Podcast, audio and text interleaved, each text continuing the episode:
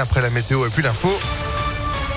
Et l'actu, c'est avec Florian Lafont. Bonjour. Bonjour à tous. La tension ne faiblit pas entre l'Occident et la Russie. Selon les renseignements américains, les troupes russes auraient reçu l'ordre d'envahir l'Ukraine. De son côté, la Russie nie tout projet d'invasion.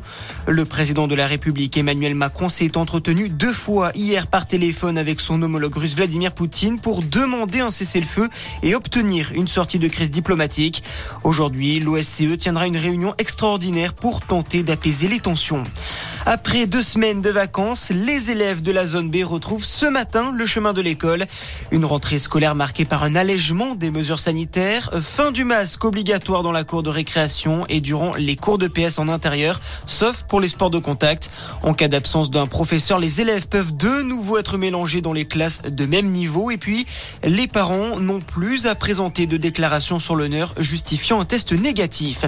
Un allègement dû évidemment à l'amélioration de la situation sanitaire Olivier Véran remarque un effondrement de la vague Omicron.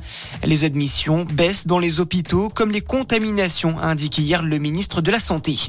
La reine Elisabeth II, elle a été testée positive au Covid. Le palais de Buckingham a annoncé hier que la souveraine de 95 ans ne souffrait que de symptômes légers. Isolée, elle ne mènera que des tâches légères. La Réunion, coupée du monde, l'île est à l'arrêt à cause du passage du cyclone Imnati au large des côtes.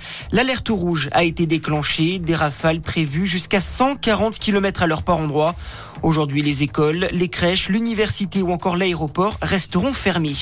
Et puis en foot, Marseille cale au Vélodrome. L'OM s'est incliné à domicile hier soir face à Clermont. Défaite 2 à 0 en clôture de la 25e journée de Ligue 1.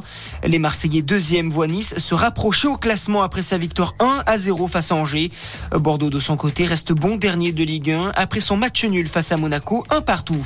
Voilà pour ce résumé de l'actualité. Passez une très bonne matinée à notre écoute. Merci beaucoup. Au retour de l'actu à 6h30 sur Impact FM. Ce sera avec Sandonolier. Reste informé en attendant impactfm.fr. 6h02.